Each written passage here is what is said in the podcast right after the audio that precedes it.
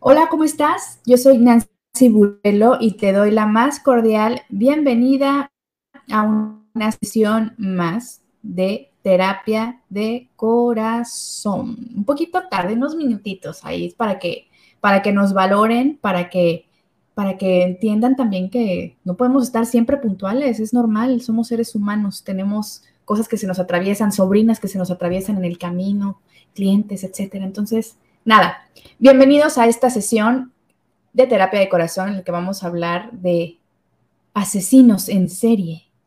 Desde un punto de vista, obviamente, de entender un poquito el comportamiento, el donde viene el tema de la de la salud mental, porque pues por ahí hay mucha información al respecto. Y pues no podíamos traer a nadie más para hablar de este tema que a nuestro querido eh, rockstar de las neurociencias, neuropsiquiatra, doctor Edilberto Peña. ¿Cómo estás? Hola, muy bien, muy bien. Y ya ves, como dice el dicho, primero lo que deja y luego hay que entretenerlo. Exactamente. Entonces, aquí estamos, aquí estamos. Y además elegimos muy bien el tema, la verdad. ¿eh? no nos podemos no nos podemos quejar. El tema da para mucho, ¿no? No, no, da, da para que hagamos tres o cuatro capítulos. Pues a lo mejor pudiera ser una serie de asesinos en serie. ¡Pum! Estamos con todo. Agarren a Nancy. Se nos desboca la señora. Pues bueno, eh, platicando sobre este tema, eh, le dije al doctor Alberto, ¿cómo, cómo, ¿cómo lo haremos? ¿no? Entonces, pensamos en tres asesinos que han sido eh, motivo de estudio, inclusive motivo de culto. Está bastante interesante todo este rollo, pero antes de decirles cuáles fueron nuestros, nuestras opciones de asesinos en serie, quiero saludar a Balvis, besos hasta Puebla, Liliana, besos hasta la Ciudad de México, este, buenos y lluviosas tardes, no, aquí es un calor del infierno, de verdad que está espantosa la humedad, pero bueno, cada quien desde su trinchera que anda. El tema de asesinos en serie me llama mucho la atención porque a lo largo de, que se da a conocer ¿no? la psique, las patologías de muchos de estos asesinos en serie, hablan de trastornos de la salud mental, hablan de infancias, eh, ¿cómo decirlo? De infancias, es que no sé si decir eh, buenas o malas, sino más bien infancias desafortunadas, puede ser, maltratos durante la infancia, entornos eh, pues tóxicos, por decirlo también de una manera muy casual, sin entrar en rollos que yo no soy quien para, para etiquetarlos, porque pues aquí uno está aprendiendo. Entonces me llama mucho la atención que hay ciertos rasgos y ciertas, em, ciertos puntos que se repiten en muchos de ellos en torno a por qué desarrollan cierto comportamiento. Entonces, mi pregunta sería, de, manera general, si es muy común que en, este tipo de personajes estos eh, hombres y mujeres que terminan cometiendo estos crímenes vienen de un pasado atroz, por decirlo así, o de comportamientos a su alrededor inadecuados que desembocan en un trastorno mental?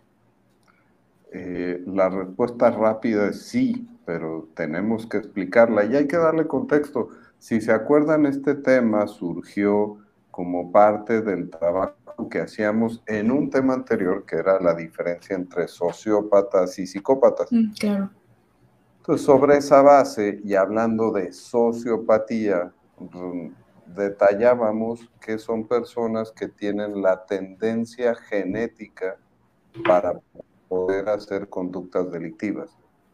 Y en este tenor es donde nos tenemos que centrar cuando hablamos de asesinos seriales. Hay que enmarcar que estamos hablando de poca frecuencia. Son extremadamente infrecuentes, pero son increíblemente mediáticos y llaman la atención por todas las características que vamos a platicar un poquito más adelante pero así como lo estás planteando, la fórmula que es un común denominador en todo este grupo de, delincuentes son una genética especial.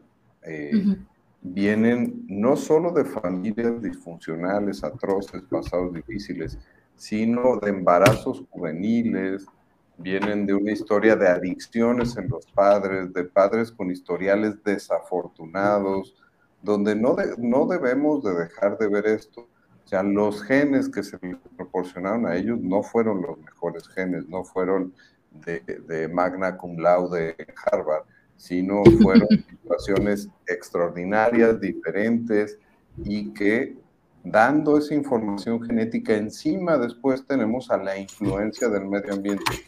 Un medio ambiente donde hay un padre ausente que en términos psicológicos siempre el padre es aquel que nos introyecta las reglas, que nos ayuda a decir lo que está bien y lo que está mal, nos ayuda a decidirnos, nos ayuda a saber cómo hacer las cosas en nuestra vida. Nuestra madre es esa figura empática, cariñosa, que siempre nos da nuestra aprobación y que nos confiere una característica que se llama confianza básica.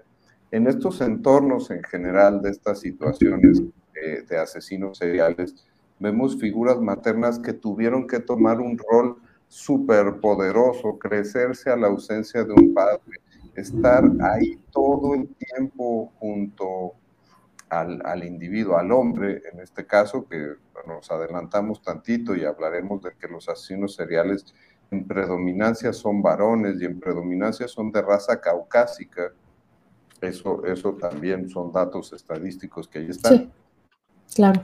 Son estas figuras maternas que terminan siendo extremadamente dominantes y que, ojo, en esta dominancia generan una relación amor-odio muy intensa hacia estos individuos que los hace ser muy dependientes del género femenino, pero también van incubando un odio grande, grande que va creciendo y que en muchas de las ocasiones es la fuente de eh, las razones por las cuales tienen esta vinculación hacia asesinar, donde predominantemente las asesinadas son de género femenino y, tienen este vínculo con la madre. Entonces, vas muy bien en este detallado que le estamos haciendo al auditorio de una genética especial, infancias desafortunadas, padres ausentes, madres dominantes, que generan esta vinculación amor-odio, así, así los vamos construyendo.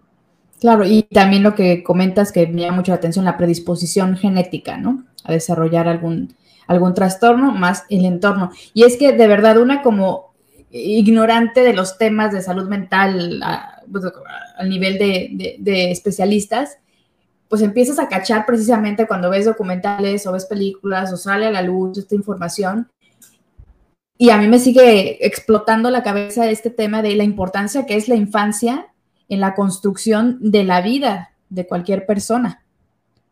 Sí, es que imagínense, por eso no, dejaba yo de decir que son casos poco frecuentes, pero si tenemos uno de estos individuos que estamos platicando en estos momentos, eh, lo usual sería que tengan un desenlace no muy afortunado, que mm, no logren grandes éxitos en la vida, cosas satisfactorias, no sean unos grandes empresarios y que eh, mantengan esa línea de desfortunio y de, de, pobreza en la que se incubaron.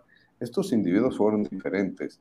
A este ambiente tuvieron que crecer, tuvieron que aumentar su yo, eh, su, parte interna consciente, en un narcisismo muy especial, donde para sobreponerse a las condiciones eh, desafortunadas que tenían en su medio ambiente tuvieron que sentirse superiores, tuvieron que sentirse capaces de hacer cosas diferentes. Eh, va a sonar muy feo, pero así es. Toda la planeación y lo que lleva eh, este fondo de asesinos seriales no lo puede hacer cualquier persona. Tienen que tener ciertos elementos donde la confianza, la autoconfianza es muy relevante para poder llevar a cabo estas situaciones entonces son grandes sobrevivientes mal enfocados de todo este, este ambiente inadecuado. Entonces, sí, sí los tenemos que ver y por eso de repente, y creo que ahí es donde se pierden algunos documentales y algunas historias de, de cine y de televisión, donde los sitúan como individuos increíblemente inteligentes. Yo creo que sí tienen muy buenas capacidades, pero sí. que en realidad estas las crecieron para poder salir adelante, adaptarse, ser resilientes, mal resilientes y que de ahí pudieran tener un destino distinto al que les esperaba por, por su camino de vida habitual, ¿no? Claro, qué interesante es todo esto. Y pues bueno, les voy a compartir, eh, bueno, no voy a compartir los tres, voy a ir así de uno en uno para que se queden picados, para que se queden picados y digan, bueno, ¿y cuál será el otro? ¿Será la?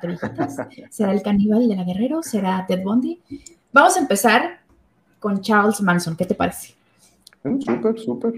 Es un temazo hablar de Charles Manson porque además todo lo que logró construir alrededor de él, pues, o sea, a mí igual es, lo que digo, ¿en, qué momento una persona puede influir tanto en grupos, ¿no? De, de, personas y llevarlos a ciertas cosas. Digo, lo hemos visto a lo largo de la historia, la verdad no es algo nuevo, pero a mí me sigue sorprendiendo. ¿Qué nos puedes comentar a grandes rasgos de Charles Manson? Y ahorita lo vamos desmenuzando. Para los que quieran una referencia más cercanita, está la película Érase una vez en Hollywood, que tiene muy poquitos años, donde no es el tema principal, pero lo tocan de manera tan esencial y es una de las líneas de la película, la secta, la familia de Charles Manson, y, y sirve para desmenuzar una primera característica de estos individuos que son extraordinariamente seductores y, no es que sean los más guapos del mundo, probablemente ahora que se pongan a googlear las fotos digan, no, pues no, no, no son. No, no, tenía una cara de, ay Dios. Déjame ver si no, no, no eh, hago mucho daño a la transmisión tratando de compartir una foto por ahí, pero tú sigue, tú sigue en lo tuyo, en lo que yo voy a ver aquí. ¿Qué te, te digo, no son extraordinariamente feos, pero sobre todo su personalidad es muy llamativa y es una personalidad que subyoga que cae encima de los demás y que a personalidades más débiles que están, eh, bueno, ahí lo ven, ahí tienen unos ojos saltones tremendos, pero verdaderamente no, no era alguien que espantara por su fealdad y que si a lo mejor iba pasando por la calle, no haríamos un diagnóstico de camión. Liverpool si quieren, ¿eh? También sirven las baratas, estas, se aplican. Pero, sí, me, impresiona la, la foto. Sí, y, como decíamos, pues no es alguien que en la calle digas, ah, este es un hombre peligroso, me voy a cambiar de hacer, ahí con los ojos para posando para la foto dentro de la prisión, pues seguramente sí, ¿no? Pero eh, les decía, esta capacidad extraordinaria de seducción, de ser líderes, y, y lo mencionábamos en el, en el programa de sociópatas y de psicópatas, saben destacar, saben transmitir sus ideas, saben convencer a los demás, incluso de situaciones que pudieran sonar ilógicas, eh, que, irían contra los preceptos y valores que tendríamos todos los demás, y convertirse casi, casi, y este es probablemente uno de los mejores casos, en una secta, como tenía un grupo de mujeres que trabajaban para él, tenían relaciones sexuales promiscuas con él y que los fundamentos de la teoría mental de Charles Manson, que además tenía probablemente algún otro desequilibrio de tipo paranoide, un trastorno de personalidad paranoide, aquí hemos tocado algunas veces trastornos de personalidad, que no tanto es en este sentido una esquizofrenia, alguien que tiene ideas delirantes de una personalidad eh, desestructurada. Aquí al revés, es alguien que tiene muy bien estructurada su personalidad, que las ideas delirantes o las ideas en cuanto gira alrededor su pensamiento tienen una base, tienen un fondo, tienen un sentido y tienen que ver con verse perseguido y con poder lograr preponderancia, que en el caso de Charles Manson era el peligro de que la raza negra gobernara la raza afroamericana, gobernara la sociedad americana y que entonces tenía que detener, ubiquémonos en la época de los 60, al grupo de choque de, los afroamericanos que eran las Black Panthers. Los crímenes de, Charles Manson iban para poder incriminar, él iba y atacaba caucásicos, los elegía al azar, generalmente mujeres, algunos hombres, los asesinaba en asesinatos increíblemente llamativos y con la sangre de las víctimas pintaba en las paredes consignas de la raza afroamericana para poder generar odio en el resto de la población y que aplastaran y detuvieran a este crecimiento del Black Power o que incluso si el Black Power llegaba a gobernar, los que al caer el Black Power, los que siguieran en el poder sería la familia de Charles Manson. Ese era el fondo de la teoría mental de Charles Manson, que generaba toda esta secta de mujeres con intelectos un poquito más bajos, con historias igual o peor de desafortunadas y que además están sometidas desde lo físico, desde la pobreza, desde los sitios donde vivían y desde su sexualidad. Tenían que estar siempre sometidas al líder y a las órdenes que él pusiera. Y por eso el asesinato más famoso que tenemos en el caso de Charles Manson es el de Sharon Tate, la esposa de Roman Polanski, el cineasta que eh, después de esto pues, se le descubrió un tema de pederastia y está exiliado en Europa desde este tiempo, pero Sharon Tate estaba en el lugar equivocado, en la casa de un productor, en el momento equivocado, cuando la familia Manson intenta asaltar la casa de este productor, está ahí Sharon Tate, la asesinan embarazada a dos semanas de dar a luz. Y el asesinato cobra dimensiones increíblemente mediáticas por, por este contexto donde les digo, tomaban la sangre y la embarraban en las paredes poniendo mensajes.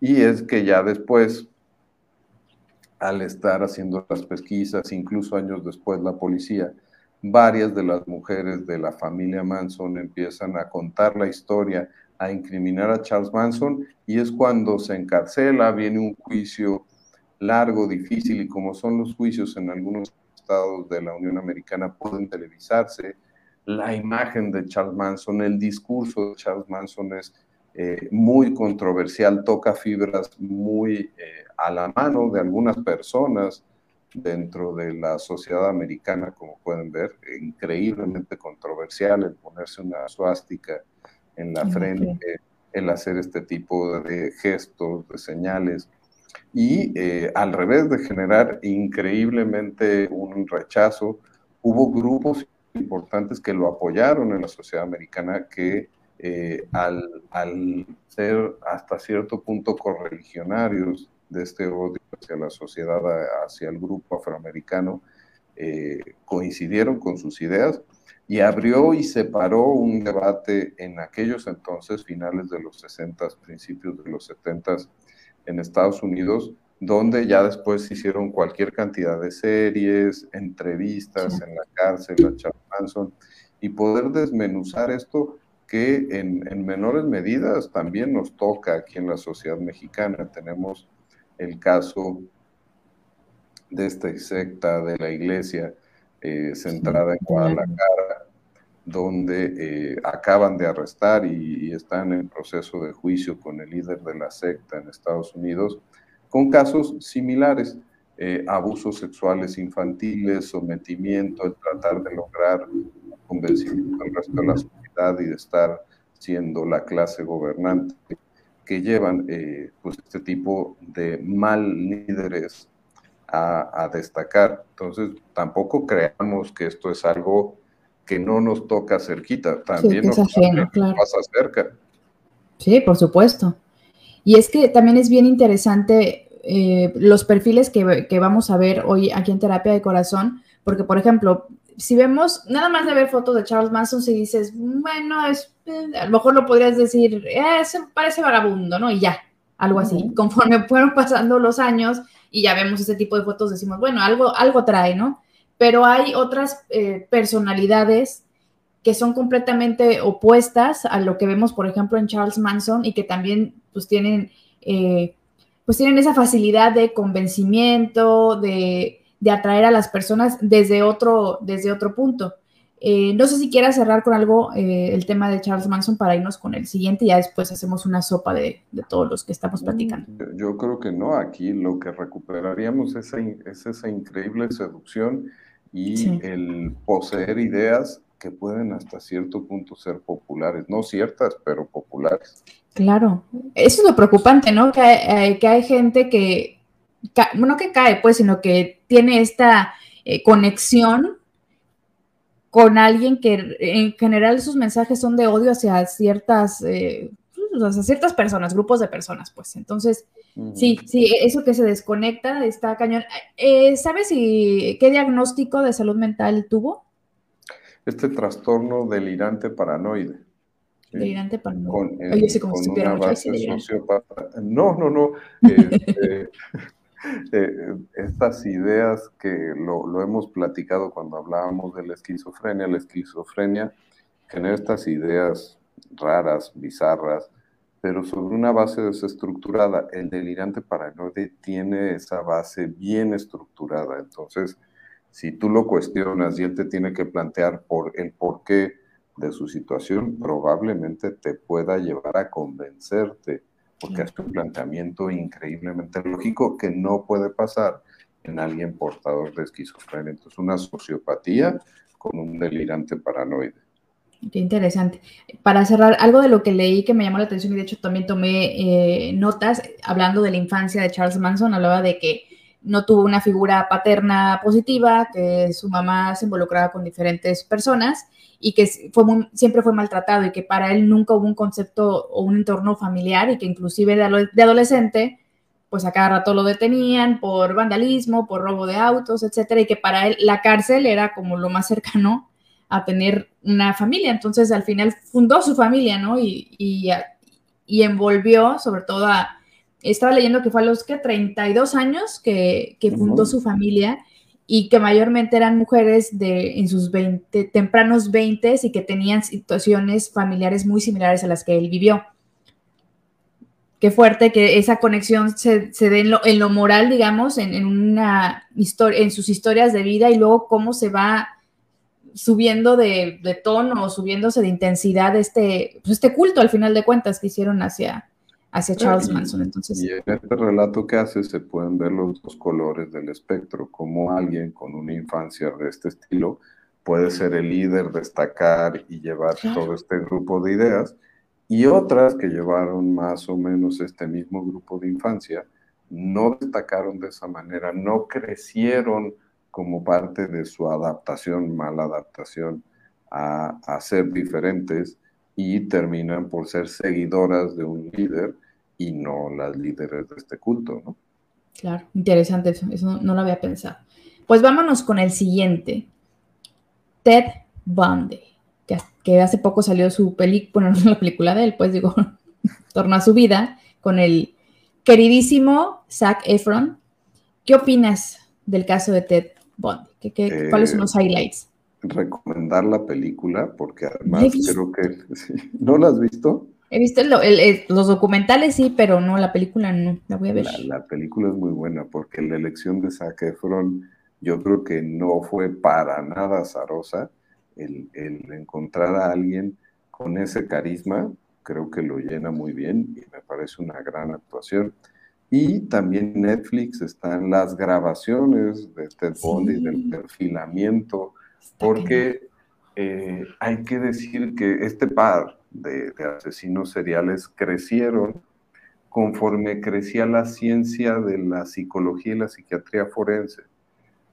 Entonces muchos de ellos comenzaron por ser entrevistados por los primeros líderes en el campo de la psiquiatría y la psicología forense, para hacer el perfilamiento de estos criminales y así poder crecer y avanzar en cuanto a los siguientes casos, detectar las características y los datos que eran muy valiosos para poder tener este perfil y entonces hacer búsquedas adecuadas.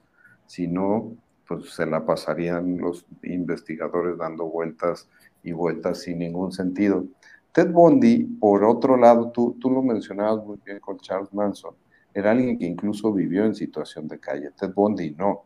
Ted Bundy, a pesar de tener una infancia desafortunada, igualmente una madre con un padre ausente, una madre que tuvo que tomar el papel por los dos, él logró tener una carrera universitaria, incluso su, su carrera como asesino serial pues comienza en la etapa universitaria eh, asesinando a compañeras de las universidades y de los sitios donde él estaba estudiando y desarrollándose.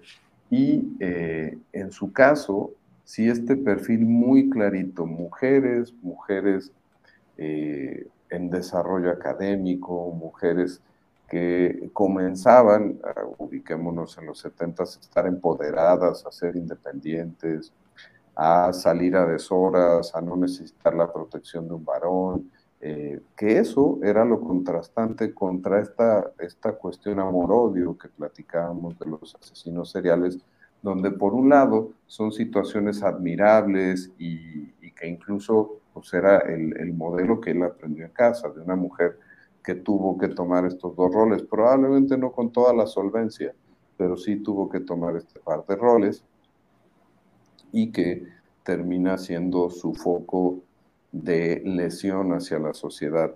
Él, eh, sí, ¿no? Y él por otro lado no poseía esta cuestión delirante de Charles Manson de tener un objetivo primario por el cual se generaban todos estos asesinatos, incluso si, como les digo, se entretienen un buen rato escuchando las cintas del perfilamiento psicológico, pues van a ver que uno de los comunes denominadores es que no había una razón por el cual estar haciendo estos asesinatos, sino solamente porque era una necesidad primaria que tenía este individuo. Otra vez extraordinariamente seductor, este, a diferencia de Charles Manson, pues lo podemos ver un poquito más peinado, guapito, arreglado. Encantador, ¿no? Tenía un perfil encantador. Estaba leyendo precisamente que estudió psicología. Y además, eh, pues al detenerlo, porque una de sus novias eh, se dio cuenta que era, pues que no checaban las excusas y las coartadas y lo denunció ante la policía, él decidió ser su propio abogado en otro juicio televisado donde este encanto todavía creció más. Imagínense, pues él estudiando psicología con conocimientos de derecho, poniendo en jaque al jurado, poniendo temas extraordinariamente controversiales sobre la mesa que distraían del foco, que eran los asesinatos que él estaba haciendo. Tan seductor que incluso pues, durante toda su época de estar en la cárcel seguía teniendo novias, mujeres que caían rendidas a sus pies.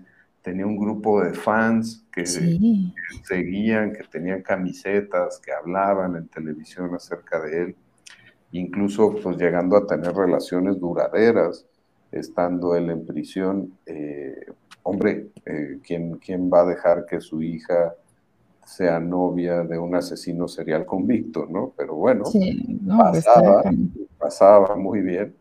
Eh, con este, este sí es como el, el, rey, la cereza en el pastel de la extraordinaria seducción, de la capacidad de habla, de labia, de poder convencer eh, aquí, ¿no? De una razón superior y de un ideal superior a los individuos, sino pues que él, pues bueno, había tenido esta cuestión de los asesinatos y así lo hacía y de repente aceptaba uno, negaba a otro, luego lo negaba uno que había aceptado y descontrolaba a todo el mundo en esta teoría del caos, donde lo que él realmente quería era destacar, y ese es el fondo.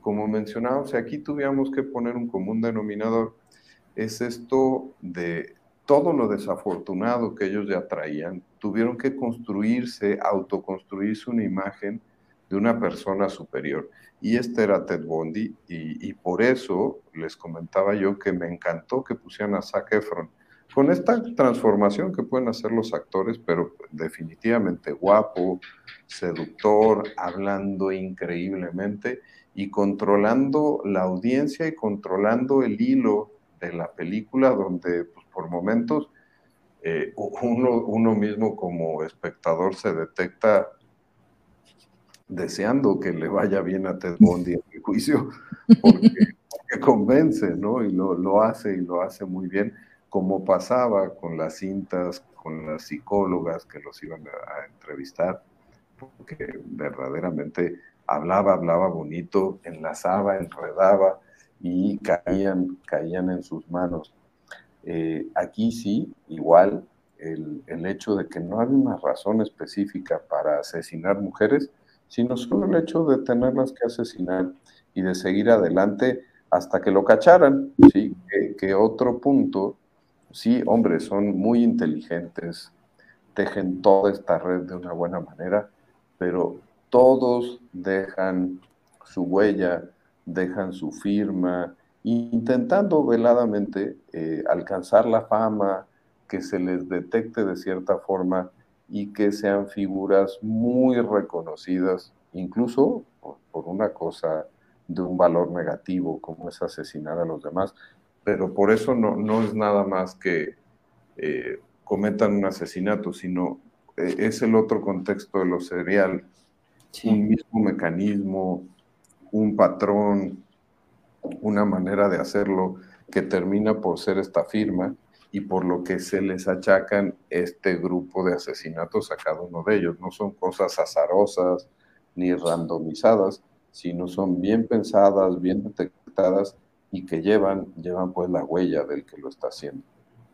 Sí, bien interesante también el eh, cómo se acercaba a sus víctimas. Estaba también leyendo que de repente lo que hacía precisamente en, las universidades era eh, solicitar ayuda porque se hacía pasar por eh, desvalido, que tenía un, brazo eh, enyesado y que no podía abrir su carro y que ahí las golpeaba, las llevaba, pero el, el también el, nivel, el crecimiento que fue dando de, de lo que hacía con sus víctimas también no sé si a nivel este, mental, entre más vas viendo, más sientes poder sobre tu víctima, eres capaz de hacer más cosas, ¿no? Porque violaba, este, golpeaba, maltrataba y ya después de muertas igual las violaba. Está fuerte, pero no empezó así, o sea, como que fue subiendo el nivel. ¿Qué, qué pasa ahí? Es como decir, quiero probar qué más puedo hacer era este empoderamiento y poder transmitirle a los investigadores, a la policía y al público, porque esto pues, se sabía en las noticias, que él cada vez era mejor, mejor en lo que hacía. Y, si recuerdan, el día que hablamos de sociópatas y de psicópatas, platicamos de una entrevista que le hacían al Mocha Orejas cuando lo detuvieron. Mm. Y en la entrevista de la Procuraduría, lo cuestionaron y le preguntaban su nombre, posteriormente le decían que cuál era su empleo y él desvergonzadamente decía que su empleo era ser secuestrador y que algo que odiaba increíblemente era que no respetaran su trabajo, porque él hacía muy bien su trabajo. Él elegía a sus víctimas, las perfilaba, las seguía, encontraba el momento exacto, pedía los rescates de la forma adecuada, elegía quién iba a ser el negociador, mochaba partes del cuerpo quirúrgicamente y llevaba una empresa exitosamente a través de los años. Esto también es cierto para este grupo de asesinos seriales y para este grupo de sociópatas, donde ese era el mensaje, como tú bien detallabas en la observación, ese era el mensaje que quería transmitir. Este es mi trabajo y cada vez soy mejor haciendo mi trabajo tanto que puedo hacer más cosas.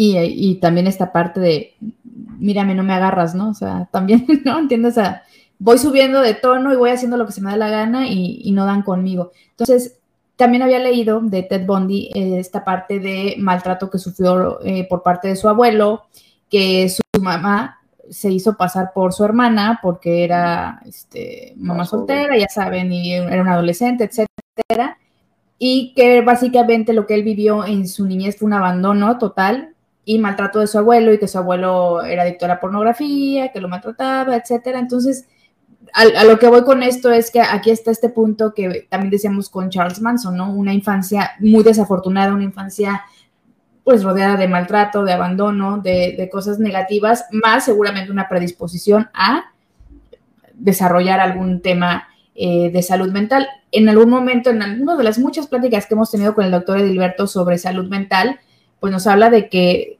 todos podemos tener un detonante, ¿no? Y, pero si a eso, le, si por detonante tienes como 800 cosas que pudieran irse sumando, que es una infancia como las que hemos estado platicando aquí, pues es más factible.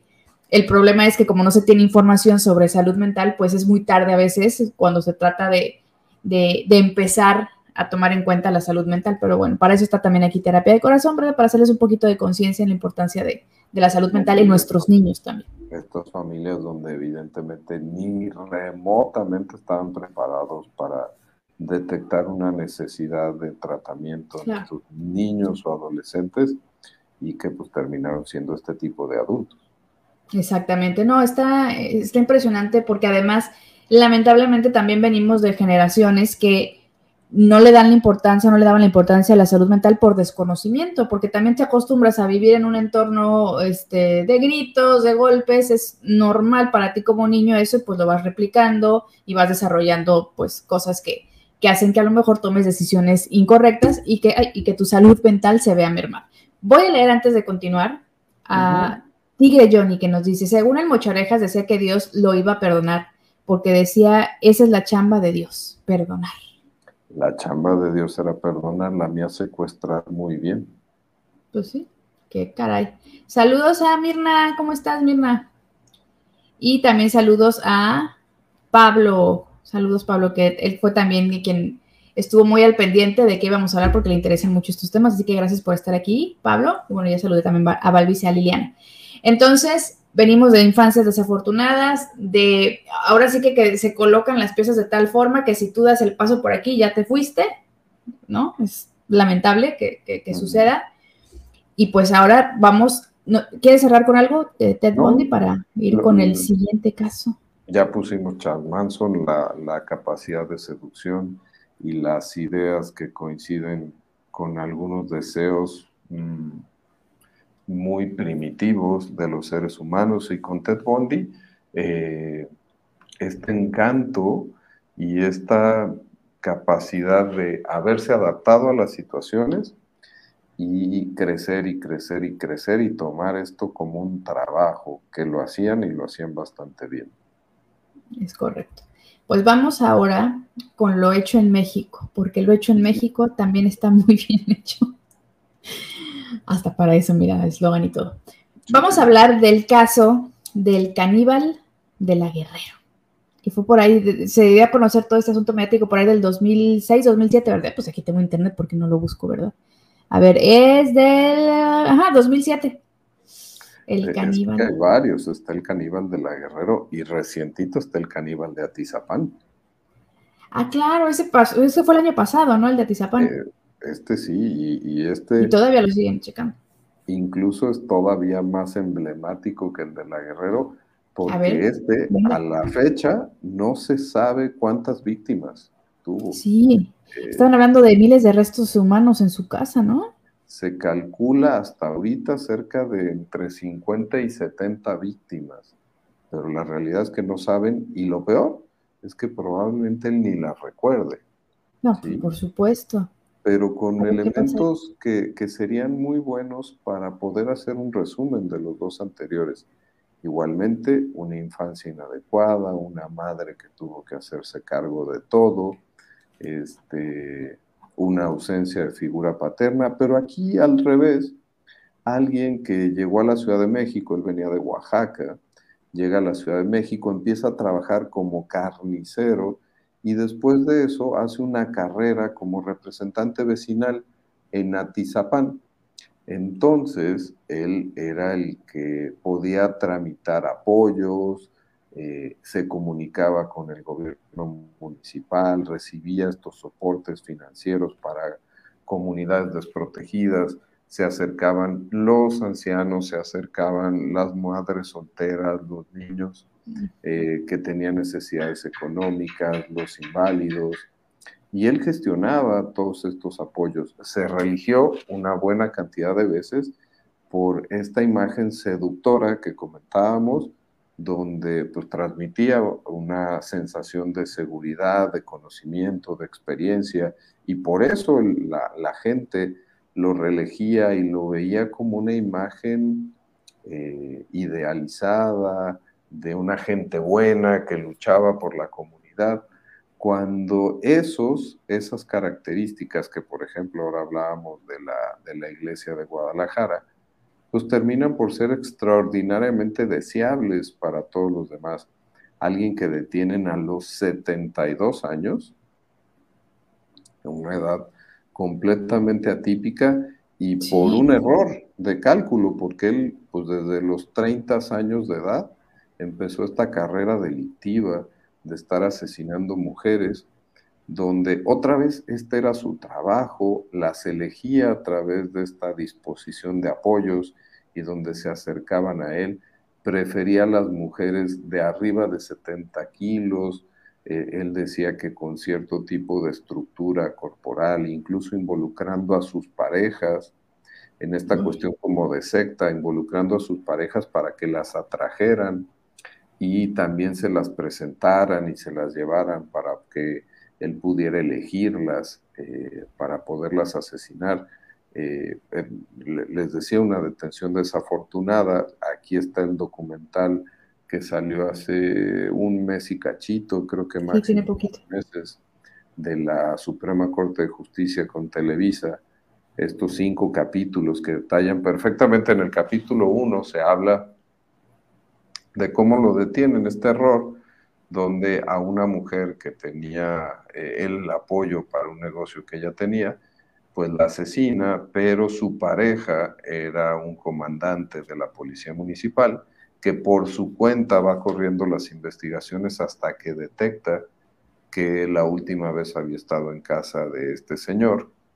Y entra, tiene una pelea, llaman a la policía y en medio de la pelea ya entra la policía y descubre un escenario absolutamente inesperado y desolador en el sótano de esta casa donde incluso había personas que rentaban los pisos superiores. Había estudiantes que vivían en los pisos superiores y no estaban ni enterados de lo que pasaba en la planta baja y en el sótano, donde él hacía estas carnicerías, tenía detalladas objetos personales de cada uno de ellos, juguetes, zapatos, ropa.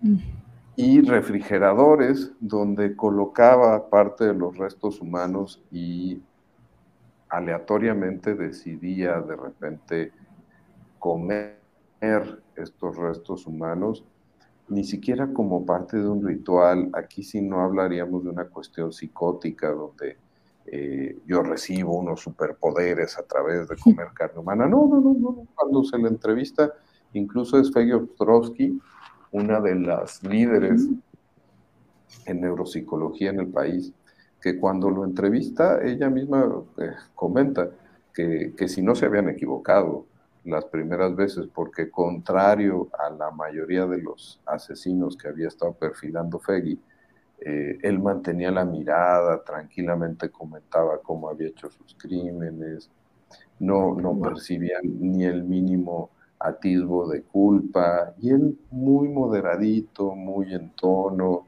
sin subidas y sin bajadas, iba comentando todo esto y siempre aceptando los crímenes y, ni siquiera justificándose, sino diciendo pues que era lo que a él le gustaba hacer y que eh, pues él tenía una razón para poderlo hacer en cuanto a los maltratos que había recibido del género femenino idealizando la figura femenina lo suficiente como para querer buscar repetidamente nuevas mujeres en su vida, pero eh, terminando por asesinarlas e incluso ya con este pensamiento, sí, ahora sí un poco más desorganizado, guardando pertenencias y guardando sus cuerpos, eh, pues en esto donde los almacenaba y que terminó y siguen buscando en un gran cementerio alrededor de su casa. Entonces, este, más allá que, el caso que comentabas del caníbal de la Guerrero, este hombre, el caníbal de Atizapán, eh, él es el campeón, él es el récord Guinness de los asesinos seriales mexicanos, porque nadie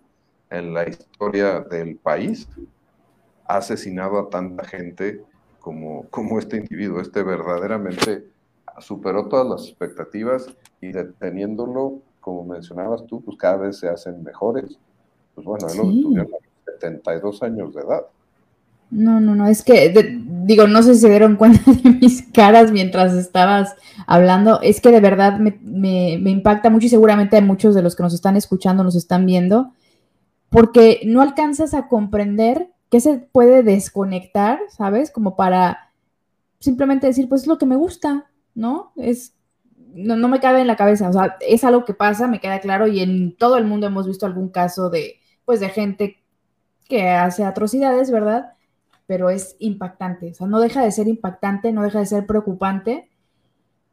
Y pues nada, ya lo detuvieron a los setenta y pico años. ¿Cuántos años llevaba asesinando? ¿30 años? 37, creo. Casi. No, no, imagínate, tú mencionabas al principio del programa, por ejemplo, la mata viejitas.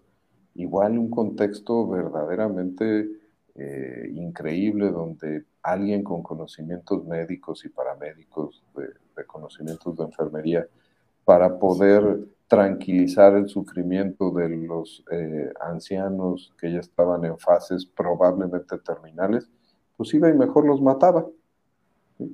Ese era todo el contexto que iba por detrás. Con la lógica, ahí, ahí les diré que algunos de mis maestros de psiquiatría forense hicieron el perfilamiento de Juana, que es la mata viejitas, donde ese era el trasfondo y estaba haciendo un bien, un bien mayor a la comunidad terminando con ancianos que eh, consumían recursos, que ya nada más traían sufrimiento al mundo, ellos mismos sufrían, y entonces alguien tenía que tomar este papel y eh, terminar con su vida con la menor cantidad de sufrimiento, por eso alguien con conocimiento médico y paramédico. Eh, una mala utilización de los recursos, una mala lógica, pero una lógica llevada a, la repetición de un patrón que en este caso pues, es el asesinato de otras personas. Y se repite la historia de la Mataviejitas, como hemos platicado con Charles Manson, eh, Ted Bundy, la infancia, porque ella también eh, tuvo una infancia, pues como ya hemos platicado, entonces es impresionante ver que en, este, en estos casos, en estos perfiles, en estas personas que vamos encontrando a lo largo de la historia, tienen eh, comunes denominadores, ¿no? Que va desde una infancia en la que fueron maltratados o víctimas de su propio entorno, víctimas de sus propios cuidadores y cómo van desembocando en, pues en crímenes al final de cuentas, pero también de esta manera tan metódica. O sea, estamos hablando de haber un asesino en serie, un asesino de mucha gente, ¿no? Es como de mucha gente y con un modus operandi. O sea, es que es impactante. La verdad que es impactante. Hasta nos toma desprevenidos, pero existe una definición del libro de asesino en serie que es aquel que mata con cierta lógica a más de tres personas. Y aquí estamos hablando que el, este, el caníbal de Atizapán, 30 años matando asesinando frecuentemente. Y, si con un perfil y todo. Con una historia, con un patrón, con un perfil, con algo detrás de esto, no estamos hablando de la persona que impulsivamente en una de tránsito termina asesinando a alguien más. Saludos al video de hace una semana y cachito, que no sé si viste, donde en una discusión de un auto con un repartidor de motocicleta en un puente en la Ciudad de México, toma el repartidor y lo lanza del puente. Sí, nomás de va y ya me voy, además. Son asesinos impulsivos, asesinos del momento, donde es todo lo contrario a lo que estamos hablando aquí. Sí, la este, premeditación que tienen aquí un patrón, un sentido, una lógica que es de ellos, una lógica que ellos llevan, un encanto, una seducción que puede incluso gobernar las mentes de otras personas o conectar con otras personas y que lo convierte en una misión de vida. Pues sí, como comentabas hace rato el caso del mocho orejas, ¿no? De este Arismendi que decía, pues es que es mi trabajo. Y lo ven como... Así lo hacen. Sí, está, está muy fuerte. Sí decirles que, que bueno, es punto, punto, si, si se ha medido, estamos hablando del punto 002% de la población, aquellos que pudieran llegar a tener estas características de asesinos seriales, para nada tenemos que andar volteando a ver al vecino, como en esas series de televisión. Creo que está enterrando a su esposa en el jardín. Eh, no tenemos que andar vigilando a los vecinos, son extraordinariamente poco frecuentes y que incluso este, si tratamos nosotros de adivinar seguramente nos vamos a equivocar porque lo hacen tan bien que no llaman la atención, pues hasta que van dejando estas pistitas. Que incluso, no recuerdan en qué caso, si es algún caso de, de, los que hemos platicado, decían que precisamente ya, ya quería que lo, que lo atraparan y por eso cada vez iba dejando como que más pistas y nada. No recuerdo cuál caso, no, no creo que sea uno de estos.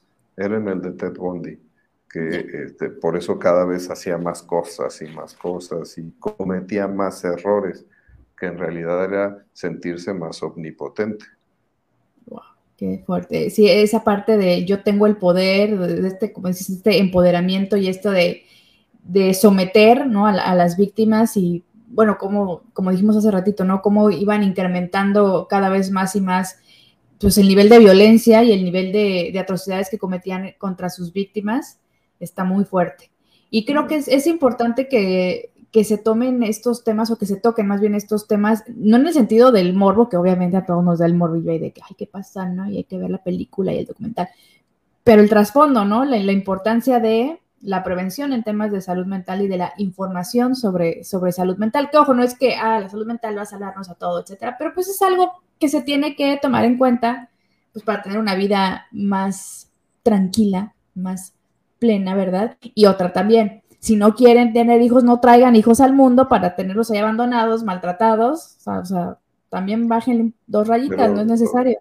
Tocas un punto muy relevante, que es este de lo que se puede hacer en prevención. En todos estos casos, si, si sacamos también este perfil de común denominador, es que sus ambientes nunca detectaron esto como situaciones peligrosas que pudieron haberse intervenido y que ahora con las herramientas que ya se tienen sabemos que hay una carencia y que no está todo difundido para que todas las personas puedan tener acceso, pero cada vez se hacen los esfuerzos para que esto sea así. Es correcto. Una detección correcta. Estas personas eh, tenían infancias diferentes, tenían perfiles distintos y desde muy jóvenes las características eran diferentes, no fueron ni niños ni adolescentes comunes, eh, llamaban la atención y ahora, pues hablando de todo esto, una buena moraleja, pues es que tenemos que entender esto desde, desde el perfil de prevención, además de el morbo, como tú dices, de maravillarnos de, de, cómo pasaban estas situaciones, pues bueno, aplicar una buena moraleja que es la prevención. Es correcto. Y bueno, y con esto yo creo que vamos cerrando la sesión de hoy de este serial de asesinos en serie. Porque sí está interesante, ¿eh? sí vale la pena, yo digo también por el, asunto de analizar eh, a fondo, o más o menos, el perfil de cada uno de estos personajes y, y todo lo que, pues todo lo que lograron, ¿no? Con habilidad, con cierta lógica, con observación, con encanto, o sea, con cosas que dices, si las hubieran encaminado al bien, ¿qué hubieran podido lograr, no? Es como, ¿qué pasa? Pero Lograron cosas increíbles cuando lo que el, perfil hubiera esperado de ellos es que todo hubiera salido mal. exactamente. Qué fuerte. Pero bueno, Edilberto, como siempre, muchas, muchas gracias por tu tiempo, por platicarnos tan a gusto de, de estos temas y también ya ir relacionando la salud mental con cosas que vemos en el día a día. Digo, bueno, no es, que espere que vean en el día a día asesinos en serie, pero bueno, son temas que están ahí, ¿verdad? Que están, han estado eh, de moda últimamente por películas, documentales y pues incluso ahora en el caso del este, caníbal de Atizapán, pues porque fue descubierto hace relativamente poco.